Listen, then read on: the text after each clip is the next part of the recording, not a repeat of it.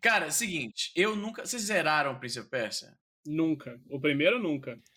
Quando eu era criança.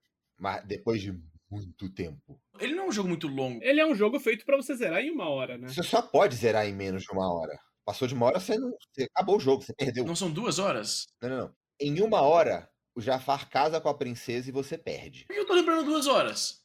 Hackeou o jogo. Vai ver, é por isso que você zerou. é, jogou o marrom modificado aí. marrom feita pro easy, marrom mais fácil, dá todas duas horas aí.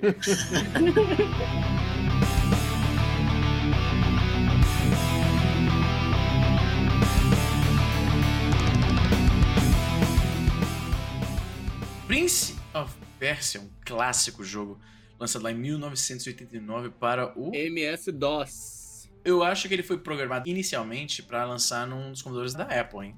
Não, não. Foi no da IBM primeiro. E o Tandy, e aí o da Apple II Computer veio depois, e ele, inclusive, se eu não me engano, ele. O jogo tinha um hack dentro dele que os PCs da Apple, o Apple II, se eu não me engano, ele tinha menos memória do que os PCs da IBM do Tandy, e aí ele, o Prince of Persia tinha algum hack que conseguia utilizar a memória reduzida do Apple para rodar o jogo inteiro. Eu não vou saber explicar certinho, mas eu lembro disso. Como eu não trabalho com desenvolvimento, essas questões mais técnicas não são as que atiçam a minha curiosidade e a parte em qualquer leitura que eu acabo pulando. Então eu não vou poder contribuir muito nesse aspecto. O que eu posso falar é o seguinte: o Jordan Mechner, que inclusive ele é um cara extremamente inteligente. Você viu as entrevistas com ele, cara? Parece que, tipo, na verdade ele queria ser jornalista. E aí calhou que ele sabe fazer jogo muito bem. Ele é extremamente eloquente, ele, ele soa como um cara que realmente. Ele, ele fala bem, fala bem. Enfim, ele começou a carreira dele um pouco antes, em 84, se não me memória, com o jogo Karateka. Lançou para Esse é mais antigo. Esse saiu pro Apple II. Era um jogo de luta, que era basicamente o precursor, se você parar pra pensar, do gênero de briga de rua, do, do um Streets of Rage da vida, tá entendendo? Que era só você andando pra frente, batendo no cara, batendo, batendo. Ele não era exatamente um jogo de luta nos moldes que a gente tá acostumado a ver como Mortal Kombat. Que você escolhe o seu personagem, um rol de vários outros personagens, e você enfrenta um por um em um cenário específico. Não. Você ia andando, batendo a galera até chegar no último chifão, dar uma porrada nele e salvar a princesa. Né? Quando chegou a hora dele de desenvolver o novo jogo dele, ele tava mais com aquela inspiração de ele quer contar uma história. Porque nessa época os jogos eram muito simples, eles não contavam história. Né? E foi o que ele quis fazer. E ele queria deliberadamente um jogo que não fosse muito violento. Ele achou que o legal seria ver o carinha lutando contra o, o ambiente em si, mais do que. O que você tá rindo aí, cara? Um jogo que não é violento. Aí você passa no negócio, o negócio corta o corpo Então, mas calma lá. sangue pros dois lados. Mas calma lá. calma lá. Como, calma lá. Eu falei que inicialmente a ideia era fazer um jogo que não fosse tão violento. Só que muitas das ideias do Jordan Mechner não foram mantidas na versão final de Prince of Persia, né? Até porque, por exemplo, ele não queria combate nenhum. Então. Falei. Dá pra você jogar o jogo sem combate. Sem combate nenhum? Dá, dá, mas é do jeito certo, né? Eu acabei de ver aqui, o cara que fez um segundo jogo, que eu acho, acredito eu que esse é o recorde mundial, que ele fez isso três meses atrás, 12 minutos e 21 e ele só mata o que for mais rápido do que pular. Que dá pra esquipar tudo. Ah, é? Aliás, tem gente que ele mata jogando do penhasco, mas ele não precisa matar, de fato. Entendi. Mas é, eu acho que ele mata só dois. Você consegue pular para cima do cara, e aí ele meio que troca de lugar com o outro bicho. Eu não sei se é, foi intencional ou se é bugzinho, porque parece meio bugado. É bug, é bug, é bug, é bug, é, é exploit. Pô, mas não consertou até hoje. É. Você aperta para atacar e para pular ao mesmo tempo. E aí, em vez de você atacar, em vez de você pular, você só troca de, de lugar. Só isso. Ah, tem, não, tem cara de ser exploit isso aí. Você tem que apertar alguma outra coisa, então é. Mas ele usa outros bugs também, ele usa bug de atravessar a parede, o caralho. É pouco, pouco mais usa. Mas, quer dizer então que dá pra jogar o jogo todo, é, tipo um, um, um run pacifista. É, pacifista mais ou menos que você joga uns dois caras do penhasco, né? É a regra do Batman do, do Snyder, isso aí não conta como assassinato, é. não. Eu empurrei, ele caiu e depois ele morreu. Fui eu. É, a gravidade que trouxe ele lá pra baixo. Eu só eu botei ele pro lado. Só deu uma Calhou que infelizmente tinha um buraco ali. Se eles caem, a culpa é deles. e aí, olha que interessante. A criação do Príncipe Persia segue a mesma técnica que ele usou no Karateka. Chama rotoscopia. Você pega uma filmagem, fotografias de alguém fazendo um movimento real, e aí você vai e desenha por cima daquilo. E aí você acaba com um desenho muito detalhado, que cada frame de animação é uma referência bem, bem fotorrealista, literalmente, de alguém realmente fazendo aquela ação. Era uma tática muito usada em filmes da Disney no começo, lá dos anos 30 e 40, tipo a Branca de Neve, é um que tem usa bastante essa tecnologia. E foi o que ele fez pro Karateka. Quando ele foi fazer Príncipe Persia, como já tinha funcionado bem, né? A diferença é que em Karateka ele recrutou o seu instrutor de karatê para ir lá numa floresta perto da casa dele para fazer as poses, tirar foto e tal. Pro Príncipe Persia, ele não precisava de alguém com conhecimento tão técnico assim. Porque o que o Príncipe Persia faz é só correr e pular. E cair. Cair e se pendurar, né? Se balançar na beirada. A premissa dele no começo era não ter combate nenhum. Né? Ele só ia precisar pegar o irmão dele para fazer essas fotos. E aí ele fez lá toda a técnica de pintar por cima, para fazer um contraste alto, ficar tipo um preto. Ele queria um, um, tipo, uma máscara branca contra um fundo preto. E foi o que ele fez. Ele tirou fotos, ele pegou pincel mesmo e riscou por cima para fazer o tracejo, que chama, eu acho. Um traço ao redor daquilo. Conseguiu fazer basicamente vários sprites e aí tirou foto para colocar no computador para fazer a animação. E é por isso que a animação do Príncipe Persia, pra época, era muito impressionante. É. A animação é muito fluida, ela parece bem real. Eu lembro que, nossa, é, é bem realista. Compara isso com os jogos contemporâneos. Você compara isso, a Prince of Persia é de 89. Esse é o mesmo ano de lançamento de. O que, que tem em 89? De mim? Do... Mesmo ano que eu lancei. Mesmo ano que você saiu. Golden Axe. Ah, pronto, pronto, perfeito. Mas a animação do Prince of Persia é muito melhor do que a do Porra. Infinitamente melhor. Ridículo. Muito melhor. Eu lembro do Bárbaro do Golden Axe andando, tipo, só com a perna e todo duro, tá ligado? Não, tudo. Comparado com Prince of Persia é uma vergonha. Meu Deus do céu. O jogo em si é muito foda. Mas a animação. Cara, você acredita que eu tenho quase zero lembrança de Golden Axe? Eu também. Eu lembro só, literalmente, da primeira, primeira tela, tá ligado? Golden Axe é o tipo de jogo que eu lembro da capa e não lembro do jogo. E a capa não passa nem um pouco a vibe do jogo. Mas é, você vê a capa, você fala, nossa, manda um bagulho da hora. Mas você vai jogar o jogo, tipo, mano. Olha que interessante. O Jordan Mechner, ele tava com o jogo, basicamente, a premissa do jogo já tá finalizada, o que vai ser o conceito do jogo. Ele precisava só terminar, né? Ele já tava o esqueleto, a ideia, o conceito estava definido. E aí lembra que eu falei que ele não queria combate nenhum. Ele não queria combate. Ele queria que fosse só um jogo de exploração e fuga. Só que aí, por causa da pressão de uma colega de trabalho, ele decidiu então incorporar um combate com espadas no jogo, para dar uma, um senso de tensão maior entre um momento do jogo e outro, para dar um perigo maior, que você pudesse morrer de fato que não fosse só cair. Só que tem um problema. Lembra daquela técnica que ele usou para poder fazer a Os sprites, aham. Pois é, nessa ocasião o irmão dele não podia ajudá-lo, ele tava com uma limitação de tempo, ele não podia fazer a mesma técnica elaborada que ele fez. E aí o que aconteceu? Ele tava assistindo TV, assistindo Robin Hood, 1938. Ele tava vendo a cena de, de luta do filme e tem um momento que os dois personagens que estão lutando aparecem perfeitamente de perfil, segurando a espada bem direitinho, um de frente pro outro. Ele falou: caralho, é isso? E aí ele tirou uma foto da tela da TV. E aí fez o mesmo processo, desenhou por cima direitinho. E aí ele foi fazendo isso com todas as cenas, porque é a sorte que ele deu. Essa cena, ela é longa bastante, que os caras fazem alguns movimentos completos. E aí ele foi só, porra, tá aí, tá perfeita a situação. Ele literalmente fez o xerox do filme. Total, total. Ele fez três sim. Foi, ele fez o tracing. Pois é. Essa foi a solução do cara. Solução, plagiar. Foda-se. Mas peraí, será que tecnicamente dá pra chamar isso de plágio? Bom, Inspiração também parece passar muito pano. Passa muito pano inspiração. é o Mid Journey da época. É.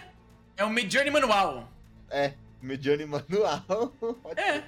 O cara só deu uma reskin no filme jogando no Prince of Persia em cima, velho. É. Pois é, voltando ao Prince of Persia. Quando ele colocou essa parada do combate, mudou bastante o gameplay, porque agora é um jogo mais convencional, né? Ainda faltava um mote. Tipo, tem o combate e tal, mas ainda não tá. Faltava uma coisinha a mais. E foi que eles desenvolveram a ideia do Shadow Man.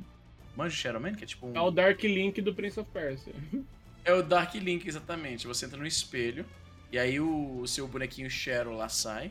Que eles fizeram aquele Cheryl também com a gambiarra. O, o Jordan Mechner, ele sabia fazer soluções muito criativas para espremer o máximo possível do hardware que ele estava usando. E ele usou uma técnicazinha lá para poder. Basicamente, ele pegou o boneco, botou uma versão toda escura por trás, e ele reproduziu o boneco de novo, pequenininho por dentro. Pra dar, tipo, um- O contorno. Exatamente, pra dar aquela impressão de contorno. Porque isso não é uma coisa fácil de atingir naquela época. Interessante, interessante. E aí foi assim que ele bolou aquela aparência, ele gostou bastante. E aí foi assim também que ele bolou a solução pro final do jogo. Porque ele queria desde o começo que o jogo fosse pacifista. E aí quando ele chega nesse personagem, que é o Shadow Man, você tenta lutar com ele e não dá certo. E se você começa a bater nele, cada vez que você bate ele, você se mata também. E aí isso força o jogador a sacar que a solução é você abaixar sua espada, o que causa o Shadow Man abaixar também. E aí volta aquela ideia de eu não quero, quero resolver as coisas na violência, eu quero algum outro tipo de conclusão pro meu jogo. E aí você se une com o boneco e aí. Qual que é a história do Shadow Man no, no Prince of Persia? Tem algum motivo do. Tipo, ele só aparece. Eu acho que eles não elaboraram o lore do Shadow Man no primeiro jogo, não. A história do jogo é muito simples e curta, né? Tipo, o rei do bagulho foi pra guerra, aí o Jafar toma conta da porra toda e fala pra mulher: você tem uma hora pra você casar comigo ou morre. E, tipo, é isso a história. Cara, se for parar pra pensar, tudo na história do jogo é muito louca. Inclusive tem esqueleto lá que levanta na porra do jogo e também não tem explicação nenhuma de por que, que a porra do esqueleto levantou. não tem nada. Mano, tem uns elementos mágicos na história e foda-se.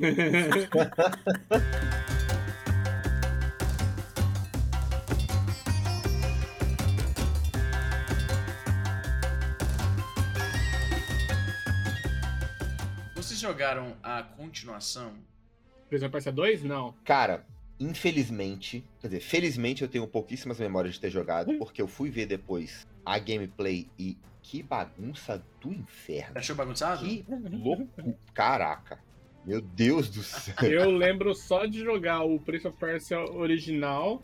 E eu lembro de nunca ter zerado ele, nunca teve essas fases dentro do palácio e tal. E aí a minha próxima memória mais recente é os dois Prince of Persia lá de 2003, 2005, lá, o Sands of Time e o Warrior, Warrior Something. Caralho, o Sinders of Time tem 20 anos, bicho. É. Sands of Time, top 1 Prince of Persia. Nossa, bom demais. Pra mim é o melhor. Inclusive, ano passado lançaram o remake do Prince of Persia Sands of Time. Como é que é? Ano passado? 2022. Como é que eu não fiquei sabendo disso? Ah, não, pera. Tava esperado pra sair ano passado, não saiu ainda não. Foi anunciado em 2020.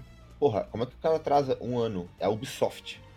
Bom, isso é boa notícia, né? Eu acho que eles estão com um pouquinho de medo de decepcionar a galera que gosta de Sands of Time. Ou eles vão cancelar, né? Porque eles cancelam tudo também. Cancelar? Qual foi o último jogo que cancelaram, mano? Eu não consigo pensar recentemente. Cancelaram o jogo lançado. O Prince of Persia Classic, né? Ah, é. A porra do remake do Prince of Persia clássico, que se chama Prince of Persia clássico, tá praticamente cancelado. Ele sumiu. O único lugar que eu achei pra jogar essa merda foi se eu quisesse comprar pro Xbox por acho que 10 dólares. No Android que lançou, não tá mais. Pra iOS que lançou, não tá mais. Lançaram o jogo, tava lançado e tiraram. Não, não quero que você jogue mais não. Acabou. é, de 2007, não é? O Classic. É, Isso. é com o gráfico do Sands of Time original, inclusive. E é o Prince of Persia clássico, como já diz o nome. Mais fácil, porque o parkour tá muito mais fluido. E o combate tá um pouquinho diferente. Tá um pouco mais dinâmico, tá muito mais interessante. O jogo é muito mais fácil. Mas é exatamente o remake do original? Exatamente não. Eles mudam uma coisa pra melhor, porque o combate do Jafar era uma parada muito anticlimática. Era muito anticlimática. Você encontra ele numa ponte, ele tem, sei lá, 4, 5 vidinhas ali. Você dá cinco tapinhas nele, ele morre e acabou. Caralho. É um combate como qualquer outro, mas é o Jafar. E foda-se, tá ligado? Foda-se. Tá aí, como que ficou no remake? Porra, muito mais legal. Tipo assim, muito mais interessante. Você luta contra o Jafar, você machuca ele um pouco, aí ele dá uma recuada, sumona um carinha, tem um gordinho no jogo inteiro, que é um carinha que eles fizeram ele gordinho pra nada, porque ele não tem nenhuma diferença, ele é só um outro cara que é gordinho. E acabou. Eles só colocaram uns pixels a mais nele, ali sem querer. Não, ele botou gordinho mesmo, o bicho redondinho. No remake, o bicho gordinho não é um bicho gordinho, é um bichão e tal. que Tem um sentido pra fazer um bicho diferente, não é só tipo, um botão gordinho, porra, pra nada, só de sacanagem. O gordinho era só um filler só. Porra, se ele pelo menos tancasse mais do que o normal, mas não é. Era só pra ser gordinho. Véi. E tinha um só no jogo inteiro. E aí ele recua, bota o bichão pra você lutar e foge. E aí quando você tá chegando perto da princesa, ele aparece de novo. Aí você luta contra ele de novo. Aí é uma luta maior um pouco. Ele tá com as magias em você, um cajado, caralho. Massa. É uma luta muito mais complexa. Aí sim você mata ele e zera o jogo. E vai lá dar um abraço na princesa, porque é isso que você recebe. É melhor que o Mario, pelo menos, né? Mas você vai lá, recebe um abraço da princesa e acabou, zerou o jogo. Porra, no remake muito mais legal, mas não consegui. Fiquei duas semanas tentando jogar essa merda sem ter que pagar 10 dólares e comprar um Xbox que eu não tenho. E não consegui. Ah, eu achei um ROM de PS3. Não consegui, não rodou no meu computador. Não, não sei o que aconteceu, simplesmente não abria. Isso é um problema real, cara. Esses jogos que somem das lojas virtuais criam um problema real. A gente tem o benefício de ter existido numa época em que os jogos antigos, eles. Você pode jogar literalmente o que você quiser em praticamente qualquer aparelho que você quiser. Bem livre. A despeito do fato de que se a empresa que era responsável por aquilo oferece aquilo ou não. E a propósito, deixa até a reflexão aqui. Eu associo esses jogos antigos com a minha infância, mas se você para pensar, eu só joguei esses jogos na minha infância por quê? 3, 4 anos no máximo. Esses jogos, eles têm mais a ver com a minha vida adulta do que a minha vida infantil, se você para pensar. Até porque na época eu jogava menos, bicho. Você acha que eu tinha acesso a literalmente qualquer jogo que eu quisesse? Num aparelhinho portátil que vai comigo pra qualquer lugar? Que eu posso sair de um pro outro na hora que eu quiser? Mas é por isso que eles eram mais importantes. Talvez, né? Então, é, tá aí a diferença. Eu acho que, que quando eu era moleque, eu jogava mais do mesmo jogo e por causa disso eu ficava muito bom naqueles jogos. Ah, bem apontado, hein? Bem apontado. E eu conseguia aproveitar cada um deles, tá ligado? Hoje em dia, com a minha, a minha biblioteca da Steam com 1.800 jogos, tá ligado? Eu fico tipo, ah, mano, eu não tenho o que jogar. Porque eu tenho tanta opção que eu não sei o que jogar, tá ligado? É, tem um nome pra isso, inclusive. É. Acumulador. Choice Paralysis. Paralisia da escolha, sério, bicho. Ah, eu tenho 240 jogos. Nossa, noob demais. 240 jogos. Mas eu devo ter jogado tanto quanto o Leriel, 15. é porque a gente é idiota. A gente compra o jogo pra. Tipo assim, tá barato, aí compra. Aí é isso. É.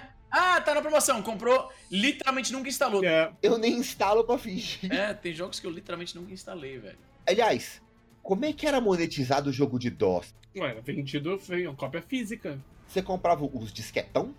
É. Eu não lembro de ninguém falar sobre comprar jogo de DOS na vida. O, o disquete aparecia lá em casa. Ah, bicho, é. Na, na- no Brasil? Esquece. O disquete aparecia lá em casa com um adesivo. No próprio manual tem o, a garantia da Brother Band lá, falando que se o seu disquete der pau em 90 dias, você pode mandar o disquete de volta, que eles vão mandar um outro pra você. No Prince of Persia quase dá pra zerar e devolver. Olha que. Quando o Prince of Persia lançou na América do Norte, teoricamente ele foi uma commercial failure, porque ele só vendeu 7 mil unidades. Só, só 7 mil. É isso que eu tava falando. O Prince of Persia, ele se tornou famoso quando ele saiu pro Super Nintendo, ele ficou popular no Super Nintendo e a galera começou a redescobrir a versão antiga. Ele não foi um sucesso no começo, não foi um Pac-Man, tá ligado? Então, ele tá falando aqui que aí que virou um sucesso quando lançou no Japão e na Europa. E aí nos anos em 1990 pro PC NEC, que eu nunca vi esse. O PC NEC era japonês. O NEC PC, na verdade. Aí vendeu 10 mil unidades já no Japão, quando lançou primeiro no Japão, por algum motivo. E depois vendeu 2 milhões de unidades no mundo inteiro. Isso pra 1990. É, pois é.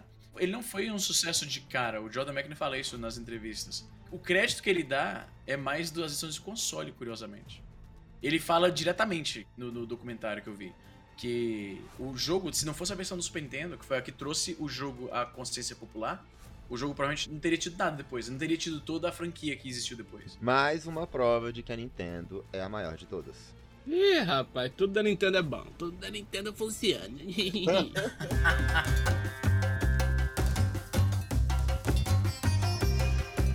Cara, olha só, vamos perguntar o seguinte: qual foi o Prince of Persia que vocês mais jogaram? Sands of Time. Vocês tá, assim, Sands of Time, 100%. 100%.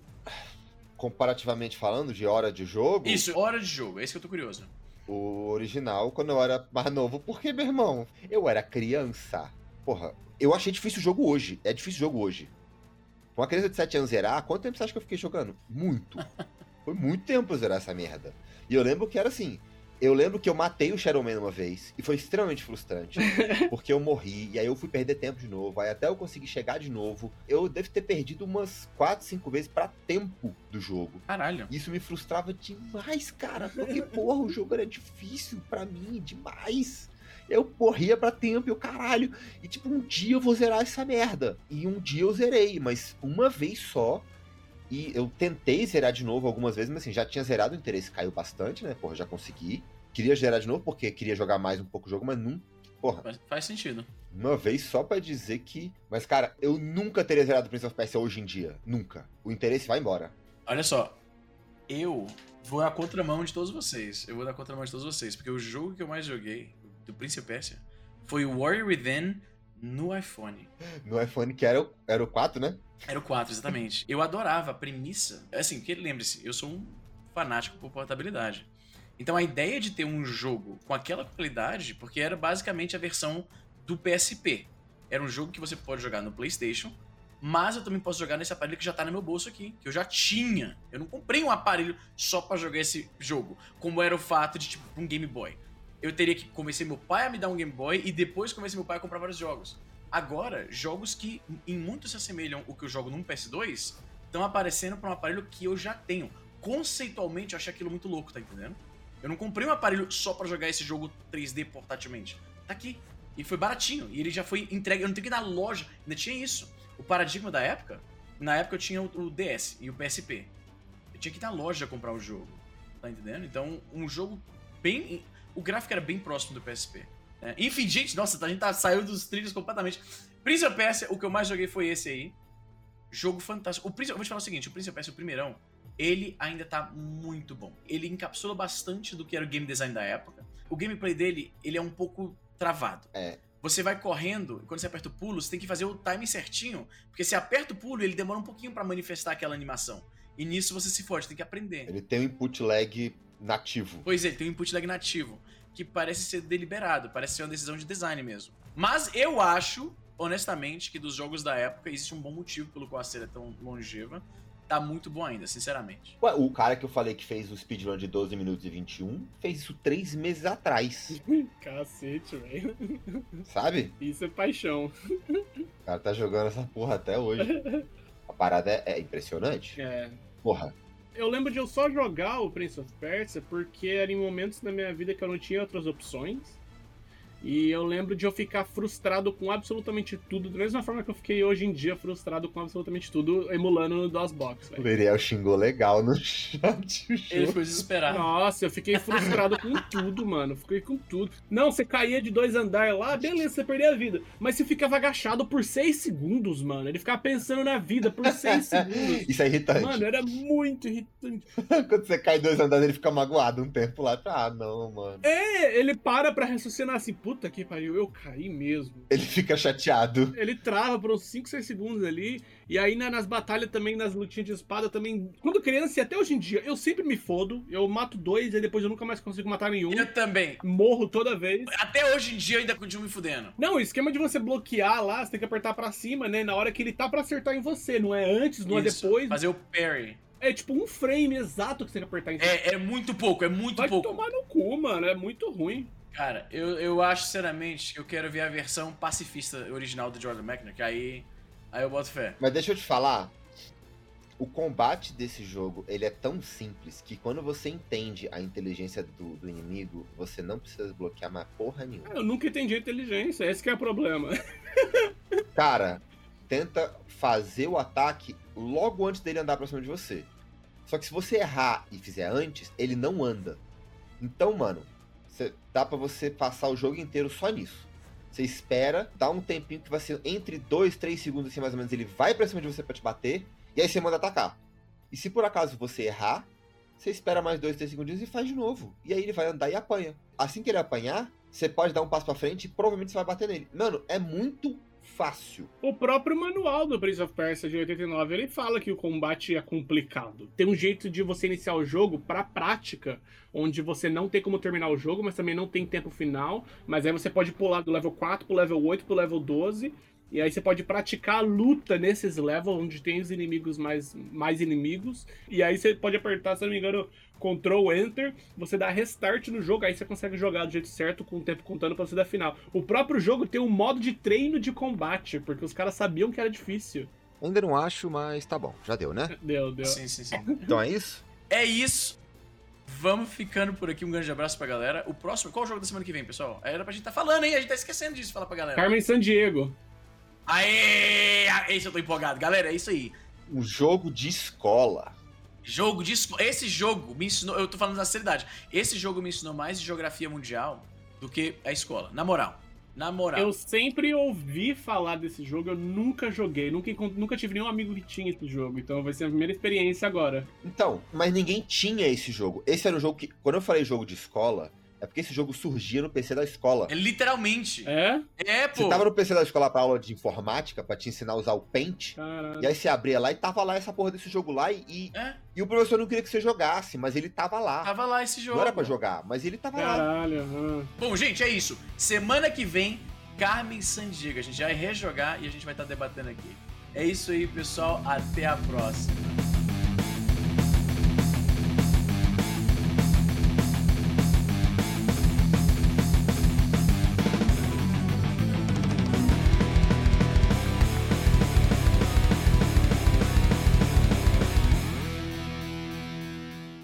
Falar só uma coisinha aqui.